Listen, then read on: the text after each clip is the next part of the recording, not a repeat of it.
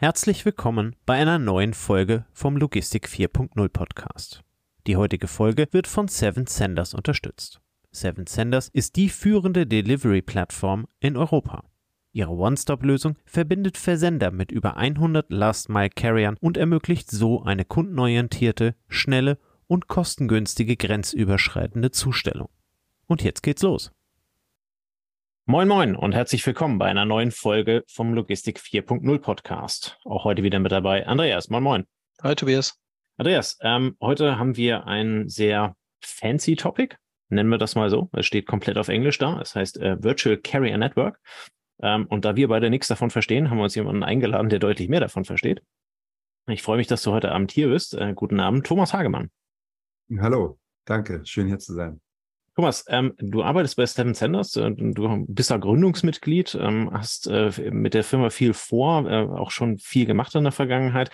Ähm, magst du dich unseren Hörern einmal äh, etwas vorstellen? Ja, sehr gern. Ja, mein Name ist Thomas Hagemann. Ich bin Gründer und, und Co-CEO von Seven Senders. Wir sind eine Plattform für den grenzüberschreitenden Versand von Paketen in Europa. Ja, bin gebürtig aus Bielefeld, dann über verschiedene Stationen, Studium in Karlsruhe, Zürich und das Fraunhofer Institut in Dortmund dann in Berlin gelandet vor gut 15 Jahren und bin ähm, ja mit, mit einem äh, Studienfreund und Kollegen dann in die Gründung von Seven Centers geraten. Das war so Ende 2014, Anfang 2015. Und äh, ah, acht Jahre später sitze ich, sitze ich jetzt hier. Das sind schon neun, aber wahrscheinlich, oder? Ja, genau. Aber gut, wenn du ja, sagst Ende, ja, ja stimmt, genau. Genau, genau. genau. Ihr beschreibt euer Angebot als Virtual Carrier Network, da kommt auch der Titel der heutigen Folge her. Kannst du uns mal ein bisschen was zur Kernfunktion eurer Unternehmung sagen von Seven Senders und wer sind eure Kunden? Also wir beschreiben uns und, und wir sind am Ende eine Delivery-Plattform, Versandplattform, gut Deutsch, die Händler mit Carriern verbindet. Für den Versand von, von Paketen, vornehmlich aus dem E-Commerce-Bereich natürlich in Europa. Das heißt, äh, immer wenn ein Paket von A nach B geht ähm, und zwischen A und B ist eine Grenze, dann wickeln wir für Online-Shops den End-to-End-Transport und die damit einhergehenden äh, technischen Dienstleistungen wie Tracking, Notifications, Analyse von, von Sendungsströmen etc. ab und bieten das als, als API-Undock-Punkt äh, sozusagen am, am, am Markt an. Das heißt, man dockt sich einmal digital äh, über, über eine Single API an ähm, und kann dann diverse Services konsumieren. In der Realität, wenn man jetzt nüchtern draufschaut, disponieren wir Transporte, holen Waren, holen Sendungen bei äh, mittelgroßen, großen Online-Shops ab, verbringen die ins Ausland, übergeben die an Postgesellschaften und ähm, managen diese End-to-End-Logistikkette für Online-Shops, halten aber auch die Verträge mit den Carriern äh, und verantworten somit vollends die Logistikkette End-to-End. Also wollte ich jetzt nochmal fragen, der Vertrag besteht dann mit euch als Seven Senders Genau. und ihr könnt entscheiden, ich gebe es in Polen einer Inpost oder ihr könnt euch für einen Wettbewerber entscheiden und ich als Kunde, mir ist es aber auch eigentlich egal und ihr managt es so, dass die Qualität, die rauskommt, zum bestmöglichen Preis realisiert wird. Genau, also in der, in der Regel ist es so, dass, dass der Kunde natürlich ein Mitspracherecht nicht nur nicht äh, möchte, sondern auch haben soll. Auf der anderen Seite kommt natürlich von unserer Seite auch eine Beratungsdienstleistung dazu. Und dann, wie du sagst, ob es am Ende jetzt am Beispiel Polen eine Inpost oder eine Poschka Polska oder eine DRL auf der letzten Meile sein soll, das hängt auch von, äh, von vielen anderen Faktoren ab. Wie, wie seid ihr auf die Idee gekommen? Du hast vorhin gesagt, du bist Mitgründer mit einem Studienkollegen. Ähm, was hat euch zu der Idee gebracht, ähm, Seven Senders aus der Taufe zu heben? Ja, tatsächlich sind wir, über den Inhalt drauf gekommen. Äh, soll heißen, mein Mitgründer Johannes Plen kam damals aus Zürich, äh, seine Doktorarbeit beendet und äh, hat bei einem kleinen Online-Shop von, von Project A damals, glaube ich, die Operations verantwortet als CEO und hatte das Problem zu internationalisieren, was, was 2015 im Versand, ähm, das war übrigens auch Wein, ist noch ein bisschen schwieriger zu versenden, zumindest 2015 und kam so ein bisschen an seine Grenzen. Ja? Er hat sich so ein bisschen in so einem Oligopol wiedergefunden in der Verhandlung und vor allem auch im Angebot äh, und hat festgestellt, dass, dass ein Paket von äh, Münster nach München vielleicht drei Euro kostet und, und einen Tag dauert und ein super Tracking hat.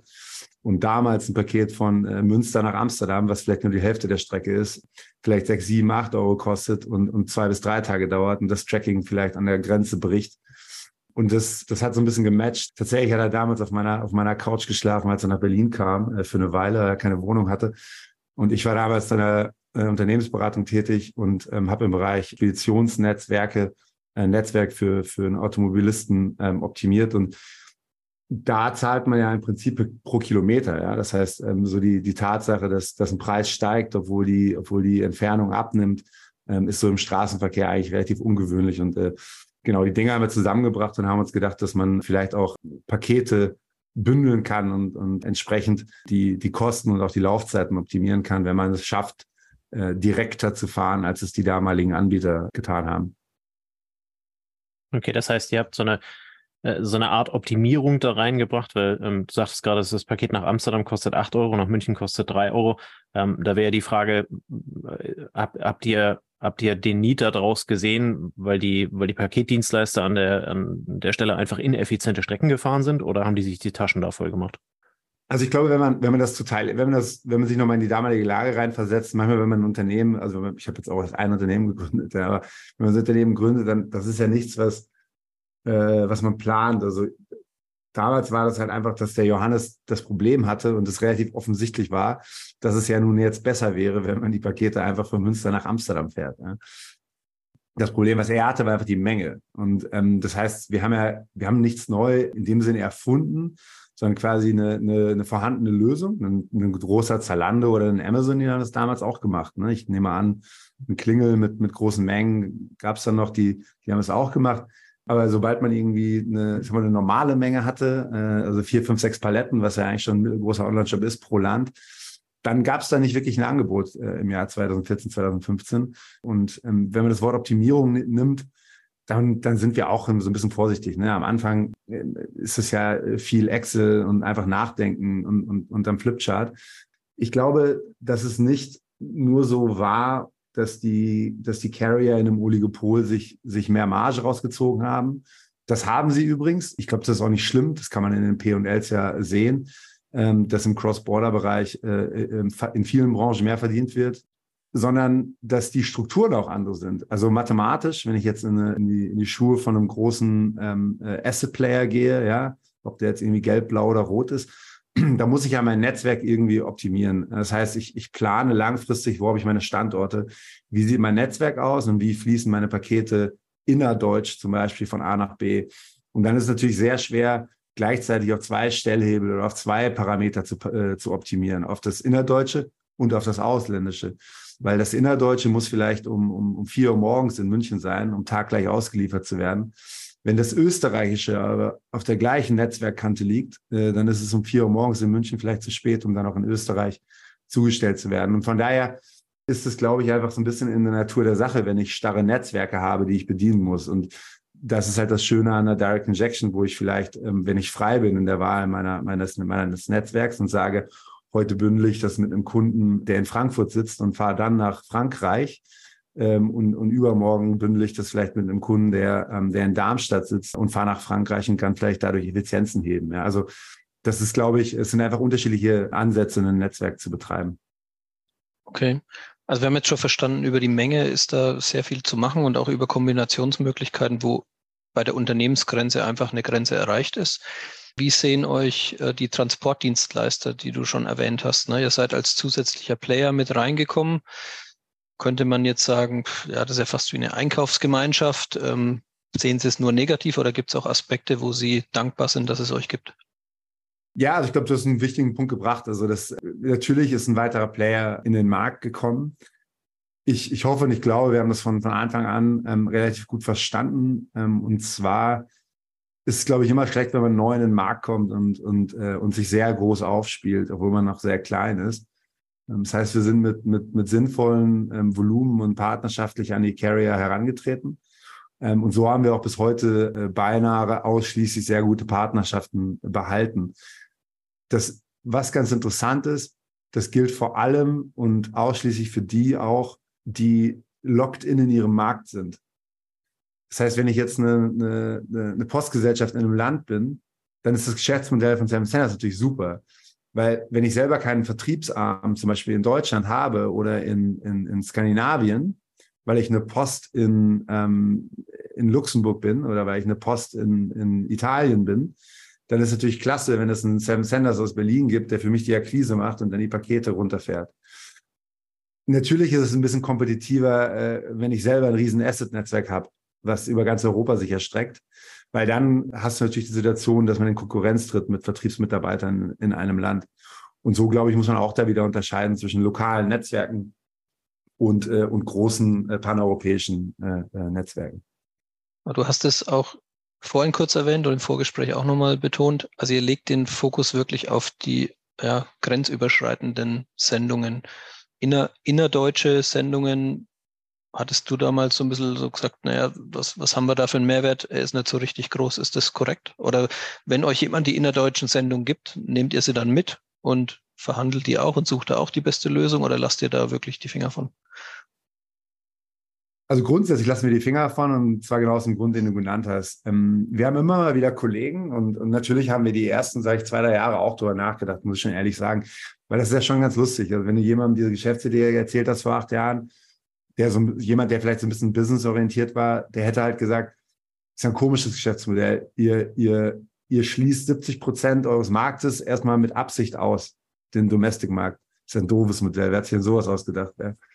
Äh, und dann haben wir halt gesagt, naja, wir kennen Angebote, die machen genau das, aber die sind dann wirklich einfach Reseller von Raten. Also du kaufst dann eine Rate für drei Euro ein und verkaufst wieder für drei Euro zwei. Muss man, glaube ich, einfach wissen, ob man das machen will. Und ich glaube, da gibt es coole Modelle im, ähm, im B2C, äh, sorry, im, ähm, im C2, C2C-Geschäft ähm, oder auch im B2C.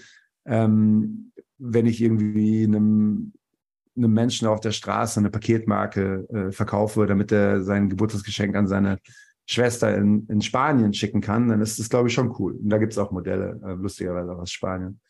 Ähm, das wollten wir nicht. Wir wollten immer einen Mehrwert schaffen, weil am Ende vertreiben wir an große Unternehmen eine Dienstleistung, die auch einen Mehrwert generieren soll. Und das sehen wir im Domestic-Bereich nicht so, nicht so stark. Zum zweiten Teil deiner Frage, wenn uns jemand bittet, ja, in Corona gab es da zum einfach mal ein Beispiel. In Corona gab es ja eine, eine, ähm, einfach auch nochmal einen Mangel an Kapazitäten im, im, im Speditionsmarkt. Und da haben uns schon gute Kunden, die uns kennen, die haben gefragt, ich weiß, ihr macht es nicht, aber mein Asset Player hat gerade einfach keine LKWs mehr. Ähm, habt ihr noch Kapazitäten? Könnt ihr jeden Tag sechs äh, FTLs von meinem Lager ähm, in das Hub von dem Carrier fahren? Und dann haben wir gesagt, ja, können wir machen. Wir können jetzt garantieren, aber wir können das zumindest mal Woche für Woche zusagen. Und äh, da hilft man aus und dann chargt man das. Das ist dann einfach äh, wie ein, wie ein, wie ein Truck-Business am Ende, ja. Genau. Wo, wo vielleicht, wenn ich eine Sache ergänzen darf, wo es eine Ausnahme geben kann, und das tun wir auch, ist, wenn die Services speziell werden. Also wir, wir schneiden das ja nicht wegen der Landesgrenze, sondern weil es was Besonderes ist. Also weil es quasi entkoppelt ist. Ja? Also der, der Spanier ist entkoppelt vom italienischen Carriermarkt. Es ist aber eigentlich sehr ähnlich. Es gibt da mittlerweile einige, einige neue Player in der Zustellung, die sich lokal begrenzen. Also wie jetzt meinetwegen einen Urbify ähm, äh, oder einen Liefergrün oder in Skandinavien einen Budbee. Wenn jemand die nutzen möchte, hat er eigentlich ein ähnliches Problem wie Cross-Border, weil er muss ja seine Pakete von seinem Lager in Norddeutschland meinetwegen nach München bekommen. Und das ist eigentlich ein sehr, sehr ähnliches Problem und das, äh, das tun wir durchaus und da, da unterstützen wir unsere Kunden auch. Okay, geht es auch in Sonder, sage ich mal, Transporte wie Tiefkühltransporte oder sowas rein oder ist das, das nicht das Business? Tiefkühl ist, äh, ist tatsächlich nicht unser Business, vielleicht auch einer der wenigen, äh, der wenigen Ausschlüsse. Ähm, wir haben äh, eine Weile ähm, äh, äh Pet Food gemacht, ein Trockeneis etc. etc. Ähm, wir haben gemerkt, es ist äh, ein sehr hoher Aufwand und da muss man auch fair sein. Ähm, vielleicht muss man in solchen Geschäftsmodellen auch, auch mehr, äh, mehr Shipping Costs einplanen äh, und dann äh, Dedicated Services nutzen, die es auch gibt am Markt. Ja. Aber den Shortcut zu nehmen äh, und das sehr günstig zu machen, ist, ist glaube ich, einfach sehr schwierig. Mhm. Schauen wir mal ein bisschen hinter die Kulissen. Ähm, jetzt bin ich ein relativ junges Unternehmen oder andersrum, ich habe ein relativ junges E-Com-Geschäft ähm, klopft bei euch an die, an die, an die Tür und sagt, ähm, habt, habt ihr Lust? Ich, ich habe hier was. Wie geht das dann weiter? Also wie ist so eine Art, äh, keine Ahnung, Auswahl, Onboarding oder wie sieht der Prozess dahinter aus? Genau. Ähm, also wir sind, wir sind ja relativ stolz darauf, dass wir unabhängig sind. Äh, das heißt, äh, unabhängig in der Wahl der Last Mile Carrier, dadurch, dass wir keine keine Gesellschaft haben äh, ähm, oder äh, sogar Besitzer wie, wie, wie vielleicht Konkurrenten, die uns einschränken würden in der Wahl. Das heißt, wir machen eine ganz nüchterne Bestandsaufnahme, eine Art Beratung. Das heißt, wir sammeln Daten ein. Ich würde dich jetzt fragen, kannst du mir deine Sendungsdaten schicken pro, pro Jahr, pro Land, Durchschnittsgewicht, äh, wie Pakete, wie groß sind die ungefähr? Ähm, vielleicht noch was Spezielles zum Inhalt. Hast du Gefahrgut, irgendwelche Batterien, Parfüm? Ähm, und an welchen Ländern bist du interessiert und wie sehen denn deine Lösungen äh, heute aus? Willst du uns noch was mitgeben, äh, was Geschwindigkeit angeht? Ist der Preis vielleicht relevanter als die Geschwindigkeit, Nachhaltigkeit vielleicht? äh, wichtiger als der Preis. Ähm, und dann ähm, kommen wir ähm, relativ schnell innerhalb weniger Tage mit dem Angebot auf dich zu ähm, und machen dir Vorschläge für genau äh, diese Anforderungen oder die Fragen, die du uns mitgegeben hast. Und, ähm, und wenn du uns keine mitgeben willst, dann würden wir dich mit, mit, mit Best Practices quasi beraten. Ja? Also äh, in manchen Ländern macht es vielleicht Sinn, eine Multi-Carrier-Strategie zu fahren, äh, bei guten Mengen. Ähm, in manchen Ländern musst du vielleicht zwei Carrier haben, weil deine Paketgrößen auf die unterschiedlichen Sperrgutabmessungen der Carrier ähm, nicht, nicht, nicht in einen reinpassen. Und ähm, dann gehe ich davon aus, dass du das Angebot verhandeln möchtest. Und wenn wir uns dann einig sind, dann, äh, dann musst du dich einmalig über unsere API anbinden, wo wir da auch einen deutlichen Schritt weitergekommen sind. Thema IT-Ressourcen ist ein großes geworden, sogar mehr, noch mal stärker geworden, als, als vor acht Jahren war. Und ähm, da sind wir auch mit der Zeit gegangen, sind mittlerweile eigentlich in der Lage, unsere Kunden aktiv anzubinden. Das heißt, der Ressourcenaufwand in der IT ist eigentlich mehrheitlich bei uns und, und nicht mehr beim Kunden. Ja, und dann kann es äh, dann kann's losgehen. Hast du da eine, eine, Zeitschiene? Also du sagtest, innerhalb weniger äh, Tage macht ihr das Angebot, aber da ist ja dann im Zweifel so ein paar Sendungsdaten zu analysieren und äh, dann ja. also auch die Anbindung zu schaffen. Das sind ja dann schon aufwendige, aufwendige Themen. Ja. Äh, messt ihr das in Wochen, Monaten oder äh, was ist das ungefähr? Ja, jetzt, jetzt, kann man, jetzt könnte ich jetzt irgendwie sagen, ich habe hier ein super Beispiel. Ähm, also ein, ein Extrembeispiel in der positiven Seite. Ähm, ein Schuhhändler aus Berlin, der nur in ein Land verschicken wollte, das erste Mal telefoniert bis zum ersten Paket, das waren irgendwie drei Wochen. Ja.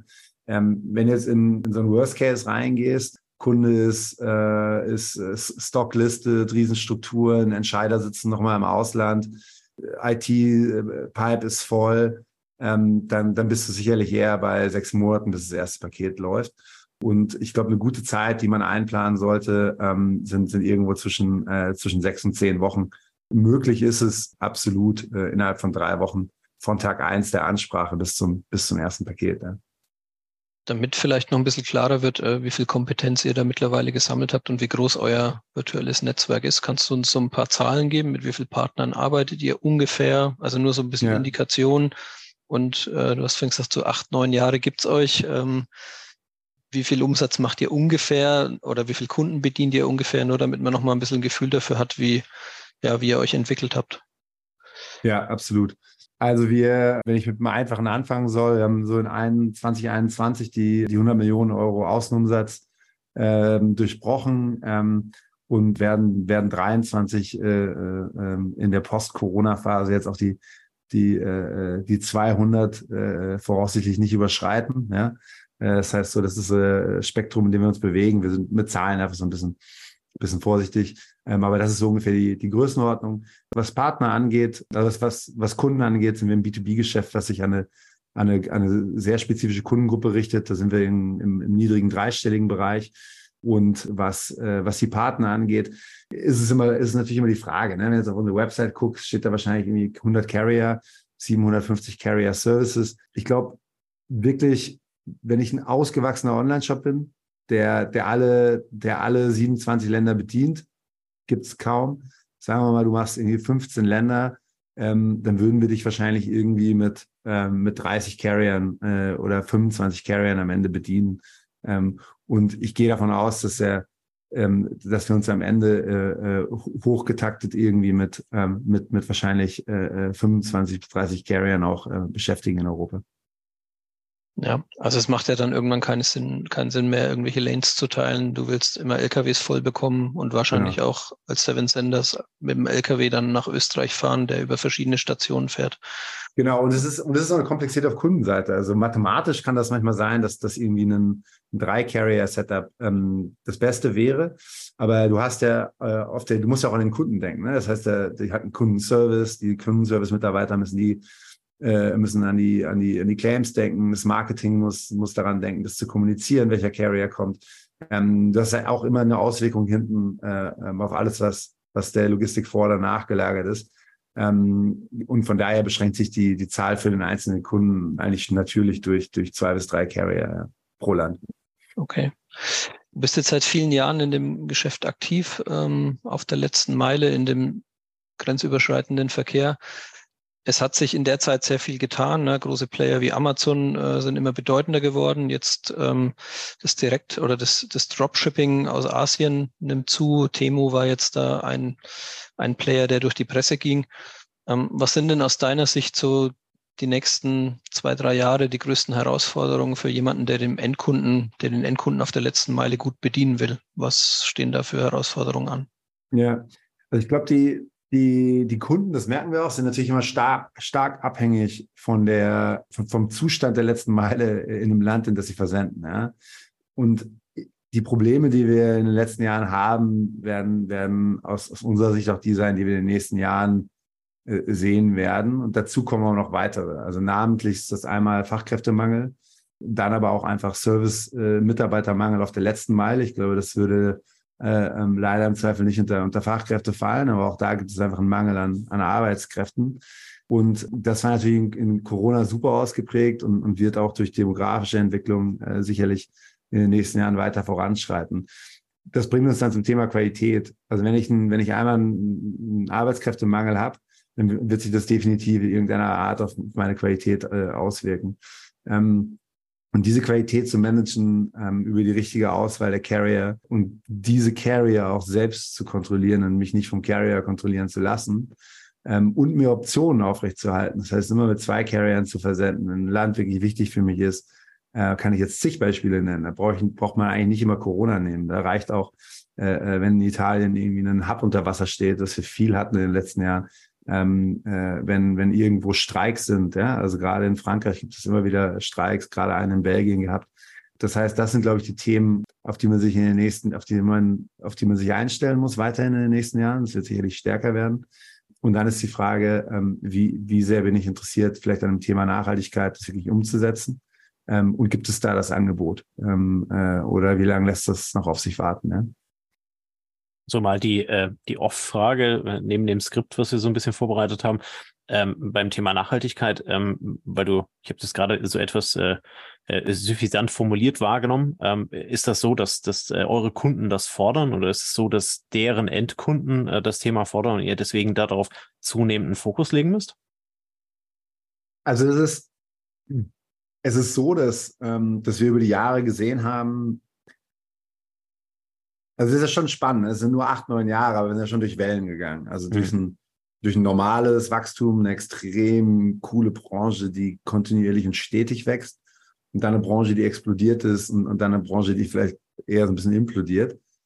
Ähm, und wir haben schon gemerkt, dass, dass, dass natürlich auch, ähm, auch äh, Online-Shops am, am Ende auch natürlich sich, sich selbst sehr, sehr nah sind. Und das bedeutet, dass, dass vielleicht in der Corona-Zeit man sich mehr mit dem Thema beschäftigt hat, weil vielleicht Cash da war und man sich heute vielleicht einen Ticken weniger mit beschäftigt. Die Shops, die sich damit beschäftigen, das merken wir, die tun es richtig. Und dann reicht es natürlich nicht, wenn ich, äh, wenn ich vielleicht nur ein Offsetting mache. Das heißt irgendwie ein Ausgleich der, der Emissionen, die ich ausstoße. Ähm, sondern dann möchte ich vielleicht eine wirklich end-to-end -end grüne Logistik. Und, und das äh, ähm, ist natürlich schon, ähm, und da, da beneide ich die Player nicht. Ähm, das ist schon natürlich eine, eine herausfordernde Aufgabe für die Asset Player die allerletzte Meile grün zu machen. Das sehen wir, glaube ich, immer mehr. Also das sehen wir in der Schweiz, das sehen wir auch hier in Deutschland. Äh, ähm, da haben wir, glaube ich, gute Vorreiter, die wirklich mit einer Elektroflotte versuchen, das Richtung Richtung 80, 90 Prozent zu bringen. Ähm, in manchen Ländern auch vielleicht schon auf 100 sind, ähm, wenn das Land das zulässt. Meistens sehr schwierig. Aber was ist mit der Mittelmeile? Ja? Äh, was ist was ist mit der äh, mit dem Hauptlauf äh, ein, ein 2000 Kilometer durch Europa?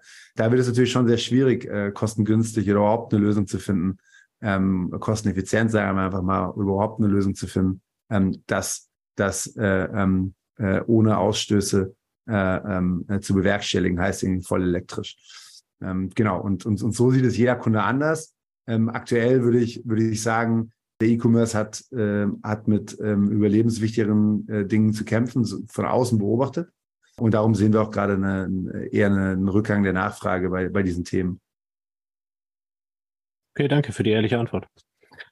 Fand ich sehr, fand ich sehr spannend. Ähm, jetzt hast du gerade gesagt, es, es gibt also Middle Mile, Last Mile und so weiter. Ähm, wir sehen ja bei Geschäftsmodellen wie Temo, äh, was Andreas gerade sagte, oder auch Amazon, ähm, dass die immer mehr zu Modellen hin äh, sich entwickeln, die quasi die komplette Strecke ab, ähm, ab, ab, abdecken. Das heißt also von der Produktion bis, ähm, bis zum Endkunden. Ähm, ihr setzt an der Stelle noch Dienstleister ein. Ähm, ich habe noch kein Auto mit Seven Senders Aufschrift gesehen. Ähm, mhm. Wie bewertest du das? Geht das in die, in die Richtung, wo ihr auch äh, letzten Endes hin wollt, dann für eure Kunden? Oder ähm, wie, ja. wie ist da deine, deine Einschätzung? Da wollen wir nicht hin. Das ist eine recht einfache Antwort. Eigentlich ganz lustig, dass du das fragst, weil das geht so ein bisschen zurück zu der Frage äh, eben, äh, was ich als Herausforderung sehe in den nächsten Jahren wenn du, wenn man vorhätte, auf die letzte Meile zu gehen, dann würde man ja eigentlich behaupten, so ein bisschen implizit, dass es keinen Arbeitskräftemangel gibt. Also wenn ich jetzt auch noch ein Asset aufmache, auch noch eine, eine letzte Meile aufmache, dann, dann, dann will ich auch Fahrer haben. Aber da gibt es ja schon wenige. Von daher halten wir das eigentlich nicht für das Richtige. Ich glaube, es ist auch schon wieder sehr, sehr ähm, äh, punktuell. Also es gibt Länder mit sehr wenig Angebot. Und das sieht man lustigerweise auch, wo sich neue Carrier zuerst hin ausbreiten. Äh, wenn wir zum Beispiel Belgien nehmen, da gibt es, das Wort Monopol darf man nie in den Mund nehmen, aber da gibt es sehr wenig Angebot. Und ähm, ich glaube, in den Niederlanden gab es eine Zeit lang auch, auch wenig Angebot, vielleicht auch ein einfaches Land, um reinzugehen, äh, flach und, und recht, recht klein. Ähm, genauso in Skandinavien gab es eine Zeit lang wenig Angebot. Und da kann das schon Sinn machen, wenn es vielleicht frische neue Player gibt. Mit viel Kapital, weil es kostet einfach Geld. Ansonsten muss ich sagen, dass die, dass die, dass die Länder eigentlich gut bedient sein äh, sind und bedient werden können mit dem Angebot, was da ist. Und wenn sich das Angebot, was da ist, auf Qualität konzentriert, dann, dann darf es eigentlich keinen kein, kein Sam Sanders brauchen, was, äh, was auch noch mit, mit weiteren Fahrzeugen äh, äh, herumfährt. Ja. Okay, das heißt, ihr unterstützt so ein bisschen den Gedanken, der immer wieder auch in der Stadtplanung und in den Kommunen äh, betrieben wird, äh, vielleicht eher das Gegenteil konsolidieren und ähm, gibt es ja verschiedene Modelle, um dann weniger LKWs auf die gleiche Strecke zu schicken. Ja, also. Genau, also wir, wir, wir versuchen natürlich so ein bisschen vom Grundprinzip her zu, ähm, zu, äh, ähm, zu konsolidieren und zu optimieren. Ähm, das heißt, es gibt eigentlich für jeden nur Nachteile, wenn der LKW nicht voll ist. Also ähm, für, ähm, für die Umwelt, für den Kunden ähm, und am Ende auch für uns. Für die Umwelt ist es schlecht, äh, für den Kunden, für uns ist es teurer ähm, und das ist nicht effizient. Also von daher ähm, haben wir uns immer darauf fokussiert, genau. Und auf der letzten Meile ist, ist das A und O, dass die, dass die LKWs voll sind. Vielleicht, wenn, vielleicht, wenn ihr mal Lust und Zeit habt, also man kann ja zu, wenn man irgendwie ähm, googelt, ich weiß nicht, wie man das jetzt googelt, aber es gab während Corona einige Online-Shops, die, ähm, die, die, äh, die angekündigt haben, eine eigene letzte Meile zu machen. Ähm, davon ist nicht so viel ähm, quasi übrig geblieben. Und ich glaube, ähm, daran sieht man, dass das, ähm, dass das sehr stark Ideen sind aus Zeiten, äh, wo ein deutlicher Paketüberfluss äh, da war im Vergleich zum Angebot. Und äh, ich glaube, heute sind wir in einer Zeit, wo, ähm, wo sich das eher schon wieder ein bisschen ausgeglichen hat. Okay, ähm, du hast vorhin erwähnt, 100 Millionen habt ihr geknackt als Umsatz 2021. Ähm, gesehen, ihr habt über 150 Mitarbeiter. Jetzt mal so die Frage an dich als, als Gründer. Wie hast du diese Reise über die letzten acht Jahre persönlich empfunden? Wie war das für dich? Weil das ja schon von 0 auf, auf 100 im wahrsten Sinne des Wortes hier, ist ja schon, sind ja schon Riesenentwicklungen, die ihr da gemacht habt. Ja, ich glaube, wenn man, wenn man so zurückschaut, ähm, dann, dann, dann sieht das so aus. Ich, ich glaube, es ist so mit so ganz vielen Sachen im Leben, in, in dem Moment, in dem du da in, in einer, etwas in einer Sache so tief involviert bist und da drin steckst, ob das jetzt ähm, beruflich ist oder ob du, ob du privat zurückschaust, ähm, in dem Moment nimmt man das normalerweise ja gar nicht so stark wahr. Ja, also das, ähm, das, das entwickelt sich. Ähm, wenn du auf die Jahre schaust, dann entwickelt sich das Team vielleicht von 20 auf, auf 40 und dann auf, auf 70. Ähm, und man, ähm, man hat schon so ein paar Dinge im Kopf. Also wenn man, äh, was ich mal finde, äh, was, was, woran man sich schön erinnert, sind so Wechsel, wenn man in ein neues Büro zieht, weil das heißt normalerweise, dass man irgendwie rausgewachsen ist, dass man ein Kapitel abschließt. Ähm, und ähm, ja, das waren schon gute Zeiten. Ich glaube, ähm, ähm, in Summe können wir glücklich sein, äh, mit der Entwicklung. Ähm, ich glaube, da gehört auch einfach Glück dazu, Timing gehört dazu. Ähm, der Markt muss, muss passen und ich glaube, da, da dürfen wir uns nicht beschweren. Und äh, ich glaube, so habe ich das empfunden. Einfach ähm, äh, sich positiv versucht zurückzuschauen, äh, äh, und das Positive drin zu sehen. Äh, genau. Und im Kleinen gab es natürlich auch äh, viele anstrengende Zeiten und Situationen. Ich glaube, das Schlechte vergisst man dann auch eher als das Gute nach. Genau, da muss man mal ganz, lange nachdenken. Du bist jetzt selber Wirtschaftsingenieur und das hatten wir auch im Vorgespräch. Du bist so zwischen Technik und Betriebswirtschaft unterwegs, wobei du, glaube ich, mehr Richtung Betriebswirtschaft gehst. Ähm, Gab es einen bestimmten Moment oder eine bestimmte Zeit, wo du hättest nicht zum Logistiker werden können oder wo es vielleicht eine Alternative B gegeben hätte und du hättest die auch einschlagen können? Ja, ich weiß gar nicht, ich weiß gar nicht mehr, wie ich drauf gekommen bin, aber ich hatte mal die fixe Idee, äh, irgendwie Lufthansa-Pilot zu werden. Und da musste er nach dem Abi diesen Test machen. Äh, surprisingly habe ich den nicht bestanden. Und äh, danach wollte ich ja kein Pilot mehr werden und habe mir wahrscheinlich gedacht, ich bleib der, ich bleib, ich bleib der Logistik treu. Nein, das ist natürlich, das stimmt natürlich auch nicht, weil dazwischen lag ja dann erstmal das Studium. Ähm, aber ich glaube, das war so der Punkt, wo ich, ähm, wo ich das nicht werden wollte. Ähm, und dann ähm, hat sich das, das tatsächlich über das Studium gefügt und, äh, und ergeben. Ja. Gibt es denn, wenn du, also mit der, mit der heutigen Sicht, du hast gerade gesagt, es gab äh, in der Zeit bei Seven Senders jetzt über die, über die vergangenen Jahre immer so Punkte, ja, die taten ein bisschen weh, die hast du vergessen. ähm, und äh, äh, gab auch gute Zeiten. Ähm, wenn, wenn du schaust, wo oder wo würdest du dich gerne hinentwickeln, sowohl persönlich als auch von der Firma her? Ja, es ist, ist schon so, dass so persönlich und Firma trennen. Es ist, ähm, wenn man so für was brennt, ist das für mich zumindest immer, immer schwierig. Ähm, das heißt, ähm, sowohl die Firma als auch natürlich die Stadt Berlin ist ein bisschen Lebensmittelpunkt ähm, geworden und ähm, privat fühle ich mich äh, ähm, fühle ich mich hier sehr wohl.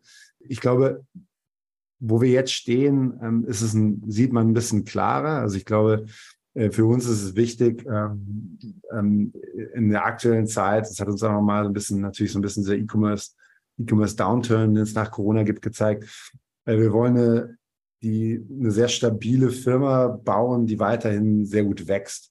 Und das ist schon, das kann man jetzt über jede Firma sagen, aber das hätte sich, glaube ich, vor fünf Jahren anders angehört, wenn du zwei, drei Jahre erst dabei bist, wenn sie nicht ganz groß werden ähm, ähm, und die Welt erobern. Das wollen wir immer noch. Ähm, aber du kannst es deutlich mehr auf was Handfestes äh, ähm, äh, bringen. Das heißt, wenn ich für die Firma vorausschaue, ähm, äh, möchten wir ähm, möchten wir erster Ansprechpartner sein für für mittlere und große europäische Online-Shops, wenn man ins Ausland versenden will. Und damit meine ich tatsächlich erster Ansprechpartner. Und äh, wir haben schon das Ziel, dass, dass irgendwann ähm, eine substanzielle Anzahl Cross-Border-Pakete ähm, über Seven Senders laufen. Ja, das kann das jetzt jedes fünfte ist oder jedes vierte oder jedes dritte Paket. Ähm, das, das ist dann wieder eine, eine andere Frage. Weiß man noch nicht, was im Markt passiert, welche Player kommen noch dazu. Ähm, das ist, glaube ich, so eine so eine gesunde Vision für die Firma. Ähm, und die Größe ergibt sich daraus eigentlich dann äh, automatisch. Genau, und persönlich äh, äh würde ich gerne äh, würd gern dabei sein. Ja. Okay, verständlich, klar. Na, also, äh, ich finde es ganz spannend, weil du halt eben dann erzählst, ne? Also wenn man, wenn man dir zuhört, hat das kein Startup-Charakter mehr, aber es klingt halt eben noch sehr neu. Auf der anderen Seite hast du ja letzten Endes, ihr, ihr habt eine Story geschrieben. Ne? Also ihr, ihr, habt, ihr habt Umsätze, ihr habt ein Team aufgebaut, äh, ihr habt ein großes Team so gesehen auch. Und äh, wenn man dann so diese, gerade gerade Berlin ist ja bekannt für seine Startups, nicht unbedingt nur aus der Logistik, sondern auch generell, habt ihr ja diese, diese ganzen Phasen, die dahinter stehen, dann halt eben auch lange abgeschlossen. Ihr habt das erste, das dritte, das siebte Jahr überlebt. Ne? Äh, ihr seid jetzt im neunten, das heißt, ich glaube, ihr habt da schon was gebaut, was substanziell ist. Äh, jetzt äh, müsst, müsst ihr es halt eben weiterentwickeln. Sehr spannend. Ähm, wir stellen am Ende eines jeden Podcasts unserem Gast immer eine, eine äh, ja, persönliche Frage, so eine Frage in hinsichtlich seiner, seiner äh, Empfehlung und gerade bei dem, was du gesagt hast, du brennst so dafür, äh, bin ich gespannt auf deine Antwort. Ähm, und zwar ist die Frage, welches Buch, Podcast, Film, anderweitiges Medium ähm, hat dich in den vergangenen neun Jahren äh, oder acht Jahren äh, so inspiriert, diesen Weg zu gehen, wie du ihn gegangen bist? Ähm, oder inspiriert dich im Zweifel auch heute noch äh, für die nächsten Jahre? Gibt es da irgendwas, was du mit unseren Hörern teilen kannst? Äh, kann ich, ja. Ähm, ja, ich glaube, so zwei, äh, zwei Medien, äh, einmal äh, ähm, äh, podcast-seitig.